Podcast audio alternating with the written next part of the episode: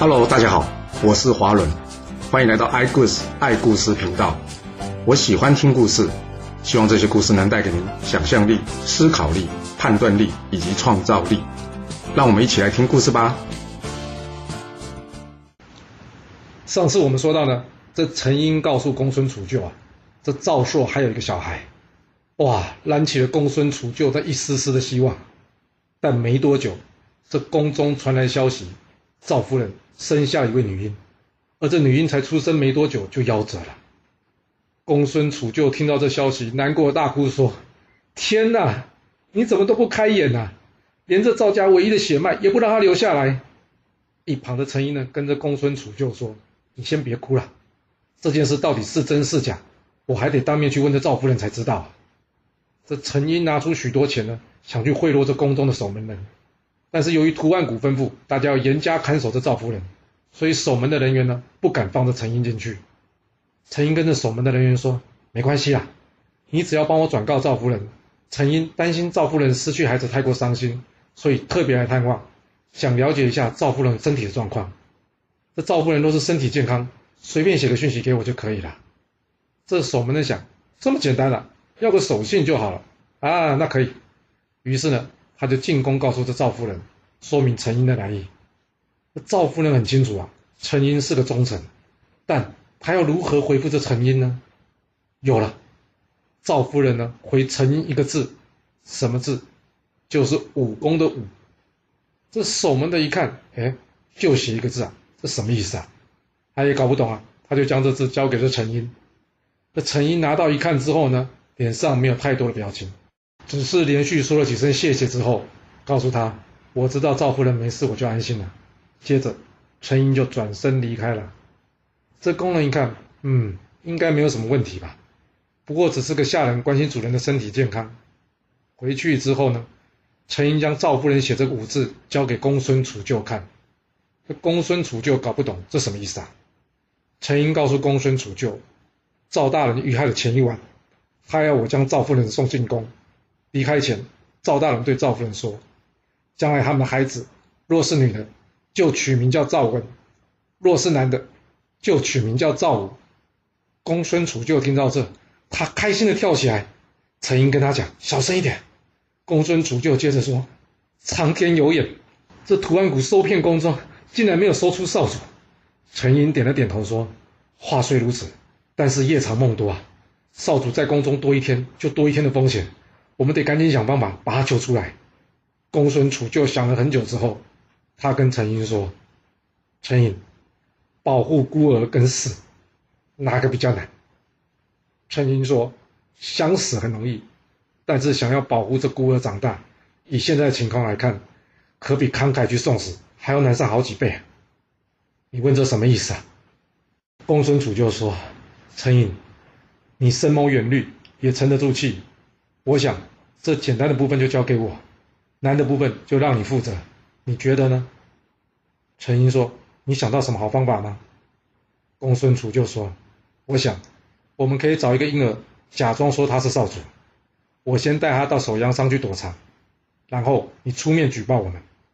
一旦图案谷杀了我们俩，这真正的少主可就平安了。”陈英想了一会，这计划可行，但是。最重要是，还是要有办法将真正的少主给带出宫啊！公孙杵就说：“这点可能就要请韩厥韩大人来帮忙了。”陈英听完之后点点头，他跟公孙杵就说：“我的儿子也刚刚出生，年纪跟少主也差不多，你就带我的儿子去守阳山吧。”公孙杵就一听，他吓了一大跳：“你的儿子？”陈英说：“对啊，我的儿子。我们想帮赵大人。”是我们自己的决定，但是没有必要再牺牲别人了吧？你带我的儿子先走，事成之后我也会去陪你们的。陈英说到这，两眼泪水夺眶而出。公孙楚就也是一样。最后，公孙楚就拍拍陈英说：“咱俩可是要干一件大好事，有什么好哭的？”当晚，两人分头各自行动。公孙楚就前往首阳山。陈英则是来找韩厥，陈英将赵夫人亲笔写这五字交给韩厥看。韩厥在听完陈英的计划之后，他告诉陈英，只要你能将图案谷骗去首阳山，我就有方法能救出赵武。说完，陈英前往图案谷的府上，他告诉图案谷的门人，想要找赵硕的小孩吗？你们在宫中是找不到的。图案谷的门人一听，你知道赵硕的小孩下落？陈英说：当然。不过我想先确认一件事，城门上的公文说，提供讯息的人可以得到千金的赏赐，是不是？我想知道这件事是不是真的。图案谷的门人说：当然是真的。他赶紧带着陈英去见这图案谷。图案谷问陈英：你是谁呀？你怎么知道赵硕小孩的下落？陈英说：大人，我叫陈英。我与另外一位叫做公孙楚旧的人，之前都是侍奉赵大人的。涂大人，说句实话，你在宫中是不可能找到赵硕的小孩的，因为公主在生下这男婴之后，当天就设法叫人将这男婴送出，交给我与公孙楚旧带去藏匿了。涂万古问：“那现在这婴儿在哪？”陈英说：“大人，可以借一步说话吗？”涂万古一听，马上叫旁边人都下去。接着他问陈英：“现在没人，你可以说了吧？”陈英说：“这孩子现在在首阳山的某个地方，不过这公孙楚旧呢，打算带他逃去秦国。我猜这一路关防严密，只怕我们还没有带少主出国，就被这晋国士兵给抓了。而且这一路上，我们两个大男人带着一个婴儿，难保不会有人发现这样的怪事。一旦有人为了赏金向官府举报，到时我全家倒霉。我想了很久，既然躲不过，还不如我自己出面举报。”图案谷听完，嗯，陈英这个说辞很有说服力，应该是真的。他跟陈英说：“好，我这就派人随你去这首阳山去抓这赵家遗孤。”这陈英跟他说：“大人，你知道这军中有多少人受过赵家的恩惠吗？你随便派人去处理，你信得过？我觉得还是大人你亲自带队前往吧。我也不希望行动失败，到时候我每天要提心吊胆，担心对方报复啊。”图案谷想一下，说：“嗯，有道理哦。”于是他亲自带队与这陈英呢一同前往这首阳山。他跟陈英说：“陈英，你最好保证你没骗我，要不然我可是会让你脑袋搬家的。”陈英说：“这是当然的，不过我现在呢想先有个请求。”图案谷说：“你又有什么问题啊？”陈英说：“我一路赶来都没吃饭，你能先让我吃顿饱饭吗？”图案谷一听，笑了笑说：“哈，就这么一件事啊。好了哈，就先让你吃顿饱，我们再赶路吧。”这陈英稀里糊涂随便吃完饭之后呢，他跟图案谷说：“大人，我们还是赶紧启程吧，免得公孙楚旧发现我不见之后呢，他自己带着少主跑了。”图案谷带领三千名士兵一路赶往这首阳山。陈英带着他们呢，在这蜿蜒的山间小路上左转右弯，不久之后来到了一条河边。图案谷一看。这河边有几间简单的房子，陈英说：“大人，就是前面了，前面就是赵氏遗孤藏身之处了。”图案谷一听，马上要这士兵呢将这房子给团团围住。之后，陈英来到其中的一间房子，敲敲门。公孙楚旧才一打开门呢，就看到外头一大堆士兵，他吓得呢回头就跑。陈英跟他说：“别跑了，涂大人已经将这里团团围住了。”陈英话还没说完呢。公孙楚旧就已经被这士兵给抓了过来。图案谷问公孙楚旧：“这赵氏孤儿在哪？”公孙楚旧说：“你说什么？听不懂。”这时有士兵报告说：“包大人，这房间里面呢有个地方用锁锁着。”图案谷说：“废话，把它打开看看里面有什么。”没多久，这群士兵呢砍断了门锁，破门而入。进去之后，他们发现里面有一位小男婴，被用这高贵的布料所包裹着。一看就知道是有钱人家的小孩，他们将这小婴儿带了出来。公孙楚旧呢，想要冲上前去，但是呢，却被这士兵牢牢的抓着，无法动弹。他大骂陈英说：“陈英，你这个小人！赵大人当天遇难，我邀你一同前往赴死，你是怎么跟我说的？你说公主快生了，要我们留下自己的生命去照顾赵大人的小孩。现在公主冒险把赵大人的小孩托付给我们两人，你为什么要出卖赵大人，出卖我？”你死后要如何面对这赵大人？小人，小人，陈毅，你这个小人！图案谷跟一旁士兵说：“你们还愣着做什么？把他给我杀了，让他闭上嘴啊！”话一说完，咔嚓一声，公孙楚就人头落地。接着，屠万谷将这小婴儿抱了过来，将他高高举起，往地上用力一摔，可怜这小婴儿当场就被摔死了。一旁的陈英。早就转过身，低下头，沉默不语。这屠万谷抓到了赵氏遗孤的消息呢，马上传回了城中。守卫的士兵一听啊，这赵氏遗孤已死啊，哇，这下终于可以轻松一下，不用那么紧张了。而就在这时候呢，有位医生说要进宫帮赵夫人看病。这所谓的知道赵夫人刚刚生完小孩，还在调养，而且呢，早就有通知他有传唤医生来看病了，所以呢，也就没有多问，放心让这医生通过了。这医生来到庄姬的面前呢，他将他的药箱外面贴上一个五字。庄姬一看，马上就明白了。他问医生：“是谁请你来的？”医生回答说：“是韩爵，韩大人要我来帮赵夫人您的。”这赵姬呢，赶紧将赵武带出来，放进这医生的药箱之中。突然，这赵武发出了哭声，哇！这让庄姬吓一大跳。庄姬试着安抚赵武说：“赵武，你在这不安全，妈妈没有办法保护你。外头有韩爵跟陈英，他们会保护你。”你等下跟这个医生出去的时候，千万不要哭，知道吗？哎，说也奇怪哦，这庄姬说完话之后呢，这赵武便不再发出声音了。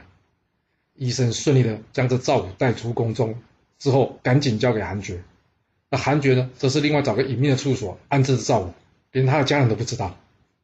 除掉了赵氏孤儿之后呢，图案谷开心的回到绛州城，他跟陈英说：“陈英呐，你这次可是立了大功啊，来。”这是约定好要给你的奖金，没想到这时陈英却回他说：“我不要这些钱。”图案谷一听，我没听错吧？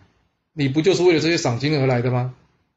陈英说：“我原先也是想要这些钱的，但是想到赵大人过去一直对我不错，我因为一时贪生怕死出卖了他，想到这，我实在收不下这些钱。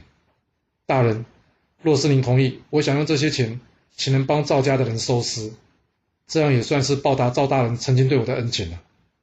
图案谷一听，哦，想不到你还是个有情有义的人啊！好吧，就照你的意思去办吧，我不会为难你的。陈英将赵家人的尸体呢，全部收入棺木之中，然后呢，好好的安葬在赵盾的房屋旁边。之后，他便回去向图万古说声谢谢。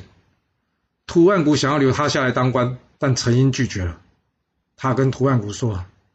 我出卖主人，已经没有脸在这里待下去了。我想要离开这，找个地方重新开始。图案谷听完，点点头，好吧。他任用陈英离开了。陈英离开之后呢，在确定没有被人跟踪，他呢跑去找着韩厥。韩厥依约呢，将这赵武交给了这陈英。就这样，陈英带着赵武隐居在这虞山，而这虞山呢，因为有陈英隐藏赵武在此的故事。所以之后呢，又被人称作为常山。赵氏被灭门三年之后，这晋景公呢，将都城前往新田，并将新田的地名呢改为新绛，就是新的绛州城了。搬家嘛，按照习俗，当然要请大家吃顿饭，热闹热闹啦。但这天色昏暗呐，那晋景公叫人呢去点上蜡烛，将这宫殿给照亮。突然之间，一阵冷风吹进了宫中，哦。冷得大臣们呢直发抖。这风停之后呢，晋景公看到眼前出现了一个身高非常的高又披头散发的鬼。这鬼恶狠狠地盯着晋景公，大声地说：“我的子孙究竟犯了什么大错？你要将他们赶尽杀绝！今天我终于得到天帝的允许，特地前来取你性命。”话一说完，手上巨大的铜锤应声落下。哇！这晋景公吓得大喊：“呼驾！呼驾！大家赶快过来帮忙啊！”帮帮什么忙啊？大家什么都没看到啊，就看到晋景公一个人在那边自言自语啊。晋景公一时情急啊，赶紧挥动手中的剑，想要砍这大鬼。但是呢，他这乱挥乱砍的，到底有没有砍到鬼啊？没有人知道。可是呢，却把自己手指给砍断了。大臣一看不妙啊，主公在自残呐！大家赶紧冲上前呢，去将晋景公手上的剑给抢了过来。但晋景公呢，还是不停的在喊什么：“呼驾，呼驾，别拿走我的剑呐！”接着，晋景公口吐鲜血。当场昏死过去，这到底是怎么回事啊？大臣们赶紧叫医生过来帮忙。过了好久，这晋景公才慢慢苏醒过来，看到身旁一堆医生，他说：“去，你们解决不了我的问题了。来呀，快去叫这商门的大巫师来。我听说他能看见鬼神，只有他才能处理我的问题。”不久，这商门大巫师来了，才一进门呢，他就说：“主公。”这里面有鬼啊！晋景公惊讶地问他：“有鬼？你看得到他长什么样子吗？”商门大悟说：“是一个身高很高、披头散发、手持铜锤的鬼。”晋景公一听，对，对，这就是他刚刚看到的画面。他问商门大悟：“这鬼说我将他的子孙赶尽杀绝，要来取我的性命，你知道他是谁吗？”商门大悟叹了口气说：“主公啊，这晋国攻城之后，谁家被害的最惨？你应该知道的。”晋景公停顿了许久，不会吧？难道这鬼是赵氏的祖先？商门大悟点了点头。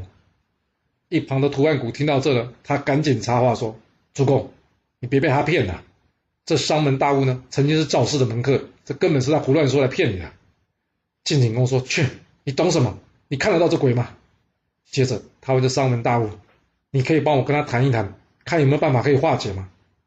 商门大悟摇摇头说：“他不答应了。”晋景公听到这答案呢，就好像被雷给打到了一样，整个人呆住了。他问商门大夫说：“说吧，我还有多少天可以活？”商门大夫说：“主公，请恕我直言。”你应该没有办法吃到今年新收成的麦子了。图案古一听，胡说八道！这麦子在一个月之内就要收成了，主公不过就是一点点小病，怎么可能马上就会死？来啊，把这江湖术士给我赶出去！另外，找人给我看好他，等到主公吃到今年新收成的麦子时，就给我将这妖道就地正法。商门大悟离开之后呢，晋景公身体的状况越来越差了。图案谷呢，赶紧请晋国国内最好的医生来为这晋景公看病，但是大家都看不出来晋景公到底是生了什么病啊，找不到病源，要如何对症下药呢？那医生们也只能开一些增强体力的药材给他，但这不是办法啊！大臣们焦急的讨论着。这时，大夫魏齐的儿子魏相说：“听说扁鹊有两个徒弟，叫做高和跟高缓，现在呢正在秦国当太医。”要不我们去秦国请他们来帮忙？大家一听，有没有搞错啊？你又不是不知道，我们跟秦国结下梁子有多少？秦国希望主公死而来不及，怎么可能会来帮忙？现在是怎样？你洗完头，头发没擦干，脑袋进水了？魏相说：“啊，难道你们有更好的办法吗？要是没有，就让我去秦国吧。我相信我一定能请回这两位名医的。”大家一听，啊，也是啦，现在也只能这么做了。魏相，你加油啊！若是成功，对晋国可是大功一件哦。说完，魏相即刻动身前往秦国去见这秦桓公。秦桓公听完魏相的来意之后，他跟他说：“你有没有搞错啊？你晋国杀了我多少秦国的将士？你现在要我去救你的国君，我不去害他已经算是仁慈的了。救他，想都别想，请回吧。要是你是魏相，你该怎么做？想一想啊。来来来，我们来看看魏相是怎么说的。”这魏相呢，将从晋献公以来秦晋多次联姻的事情呢，先给他搬出来。接着呢，他将这秦晋两国多年的战争啊，避重就轻的细数了一遍。他将重点放在啊，这两国或多或少都有些问题啊，又不是我晋国故意找秦国的茬。但听到这边，秦桓公会答应吗？哪有那么简单？这魏相接着说了：“秦晋两国合则两利，斗则两害。我这趟来秦国之前啊，晋国的大臣们都说啊。”秦国一定会记仇，绝对不会出手相助的。